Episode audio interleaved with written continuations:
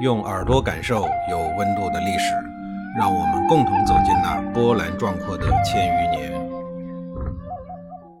上一集里啊，我讲到了周夷王至死也没有办法让楚军雄渠取消儿子们王号的事儿，在悲愤中，这个无能懦弱的周夷王郁郁而终了。他虽然懦弱呀，但是他的儿子姬胡，也就是周厉王，可一点都不像他，完全没有继承他的懦弱基因，反而是一个很强势、很厉害的人物。关于周厉王的最终命运，我前面已经讲过了。因为专利法的改革失败，一发不可收拾，最终引起了全民暴动。而他自己呢，也被吓得从巍峨高大的王宫跑到了苦寒的山西质地，开始过有家不敢回、有国不能要的日子。在和野猪们在一起顽强地生活了十四年以后，周厉王悲凉地走完了自己无语凝噎的余生。而朝内因为一时没有天子，又阴差阳错地诞生了共和制度，这为中国后世的政治制度提供了极强的参考意义。周厉王在位一共三十七年，要说这时间呀，可是够长的。但是《史记》对他的盖棺定论呢，却只有八个字儿，即“厉王无道，戎狄寇掠”。这便是后世认为啊，周厉王是一个大暴君的根源所在。著名成语“道路以目”，还有“防民之川胜于防川”等，都是打他这儿起源的。这些流传至今的经典名言，都强有力地证明了他是一个不折不扣的暴君。按说，三十七年的任期可以做很多的事儿，只是他生不逢时，继位的时候啊，大周王朝已经快要烂到根儿上了。周厉王作为天子，肯定不愿意坐以待毙呀。只是积重难返的大周王朝需要改革的地方太多，从政治到经济，从军事到法律等等。众所周知啊，改革从来不是一件容易的事儿。它不仅需要操作者有强大的魄力，还需要有高超的手腕。周厉王拥有改革的魄力，但是缺乏推行的手腕。他强行推行的专利法触动了太多人的利益。国内的诸侯、大臣等所有既得利益集团都对此表示了不满，极力的反对。在这些贵族的煽动下，最后普通的国人也参加了反改革的阵营，直至一发不可收拾。周厉王最终进行了一场失败的改革，其失败的根源呀，无非有以下几个方面：一是操之过急。要知道，一切事物皆有其本源。俗话说：“冰冻三尺，非一日之寒。”围山九仞，起一日之功。面对积重难返局面的大周王朝，改革涉及的利益集团实在是太多。在这种盘根错节的复杂前提下，就更得小心谨慎、循序渐进、步步为营，最后讲究水到渠成。改革最怕急于求成，大家还没有做好心理准备，就瞬间名利皆损，必然会遭到强烈的抵抗。二是行政太暴。过于迷信王权的力量，任由国家暴力机器对改革的对象滥捕滥杀，虽然可以取得一时的安宁，但却消不得众人心中的怨恨。久而久之啊，必然酿成恶果。三是为政太孤立，没有做好统战的工作，不懂得团结盟友对打击敌人的重要性，一味的孤军战斗，最后使自己成为了全民公敌。周厉王虽然失败了，但他的经验教训对后代的改革者，还是起到了警醒作用。从这个角度来看，他这一次改革的失败也有有价值的地方，只是啊，这个代价有点大。由于他身上贴的那张失败改革家的标签过于醒目巨大，以至于人们看不到他其他方面的功绩。而《史记》简单粗暴地将他定性为昏戾奸恶的暴君，其实呢是有失公允的。您说这具体的残暴在何处呢？他没有穷奢极欲，也没有生吃童男童女，既没有强占民妇，也没有强占民男，他连与暴君匹配的宠妃都没有。由此可见啊，周厉王的确是一心求治，而非贪求享乐之人。周厉王上任后的第三年，趁着他根基未稳，东南方向的怀疑人就开始造反。这帮怀疑人在西周初年三监之乱的时候，就坚定地跟着商纣王的儿子武庚一起造反。这都过去两百多年了，当年发起暴乱的武庚和平叛主力周公，都早已成为了九泉之下的鬼。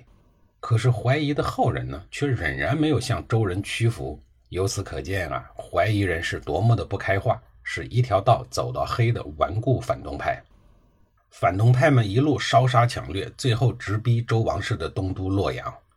洛阳为天下之中，是周王室在中原地带的政治、经济、军事中心城市。洛阳受到了外来恐怖主义分子的威胁，使得周王朝的维稳形势极度的恶化。周厉王怎敢怠慢呀？立刻命令郭公长父前往打击恐怖主义活动。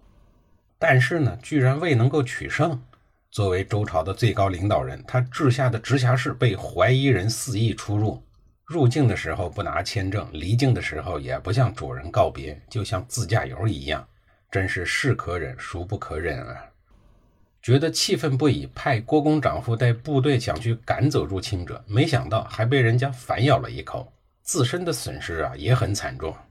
想一想，这个天下之主当的实在是太窝囊了，周王室的脸面被人扇了一次又一次。带头大哥周厉王脸皮火辣辣的，屈辱啊屈辱！这种刻骨铭心的屈辱让他终生难忘。怀疑人的常驻地大约在今天的淮河流域及长江中游一带，攻打洛阳是需要跨省的，是需要劳师以袭远的。可是，即便怀疑人跨省长途奔袭，周王室的军队占据天时地利人和之便，居然还是不能够取胜。可见周王室已经衰弱到了什么程度。这让人想起两千多年以后，腐朽落后的满清政府被不远万里从欧洲长途跋涉而来的几千英法联军杀得落花流水。这两个政权是何等的相似，其最相似的地方就是实力不如人。周王室的没落让周王国成了任人揉捏的软柿子，实力大大的下降，生存环境已经是岌岌可危。周厉王是周懿王的嫡孙。儿时的记忆中，就曾经跟着爷爷跑路，跑到了犬丘那个狗地方。可以说，打小啊，周厉王就切身体会到了王室被言语等异族人赶着跑的屈辱。如今他刚刚执政不久，就又一次的被怀疑人打了一个措手不及。一次次挫折所带来的巨大压力，让他再也没有办法安心当一位太平的天子。几代周王都被外族人欺负上门，却又都无力回天。再这么懦弱下去，周王室迟早会被天下人给彻底的抛弃了。面对这个烂摊子，是要生存还是要死亡？他必须要强势出手，防止政局继续恶化到万劫不复的地步；必须要锐意革新，必须要举力除弊，往狂澜于卫星，扶大厦于蒋钦。形势逼得他实在是没有办法呀，只能改革呀。第一步改革是农业，他成功了。诗桑里曾经说。好事稼穑，历代名实，利民代食，稼穑为宝，代食为好。大概的意思是说，周厉王重用那些懂得农业生产的专业技术人才，让他们取代那些靠继承祖宗俸禄吃饭的人。周厉王抓住了古代经济中最宝贵的农业，无疑促进了农业的生产。粮食一旦丰产，国库自然也就丰盈。周厉王的胆气也就壮了。随后呢，登场的郭公长父就在军事方面开始扬威，他下大力气训练军队，试报三年前的怀疑人侵犯洛阳之仇。经过几年的备战，周军战斗力得以大幅度的提升。在郭公长父的率领下，周军大胜怀疑。虽然史书上看不到周军的具体战绩，但有一点足以证明周军此时的强盛。当时的楚人已经成为了南方的霸主，在周夷王的时候就让儿子称王。看到周军横扫东南如卷席，楚军熊渠也害怕了，赶紧把三个儿子的王号都给取消了。试想一下，如果周军这一时期的战斗力不彪悍的话，愣头青熊渠怎么会服软呢？平定淮夷，开疆拓土，这无论如何也是值得后世称道的。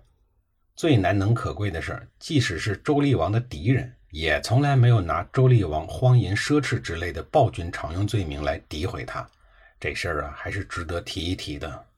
第二步，财税方面的改革，也就是颁布专利法，严重的失败了。这个事情啊，前面已经讲过了。为西周强盛奋斗了一生的姬胡，死后呢，被人们贴上了周厉王这一耻辱性的谥号。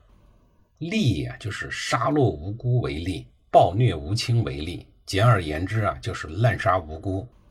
这个谥号呀，使他成为西周历史上第一位获得贬义谥号的天子。后人把他和夏朝的夏桀、商朝的商纣王相提并论。看来啊，他改革失败的影响太大，大到了影响史学家们对他不再进行客观的评价。关于他的功过是非，我没有办法做过于深入的研究和过于细致的评价。不过，中国历史的确切纪年就是以他被国人驱逐的真实事件作为标志而开始的。哎呀，周厉王如果泉下有知，想必他无论如何都不会有愉快的感觉吧。周厉王虽然被暴动的国人赶出了都城。但他的儿子姬敬在他死后，在昭穆公、周定公等贤臣及众诸侯的拥立下，还是顺利地登上了天子之位，是为周宣王。天下呢，仍然是周厉王的一脉。由此可见呀，好人还是有的。周朝延续了几百年的继承制度，惯性还是有的。那么，周厉王那个大难不死必有后福的儿子姬敬，该如何面对这个风雨飘摇的大周王朝呢？下一集里啊，我再给您详细的讲述。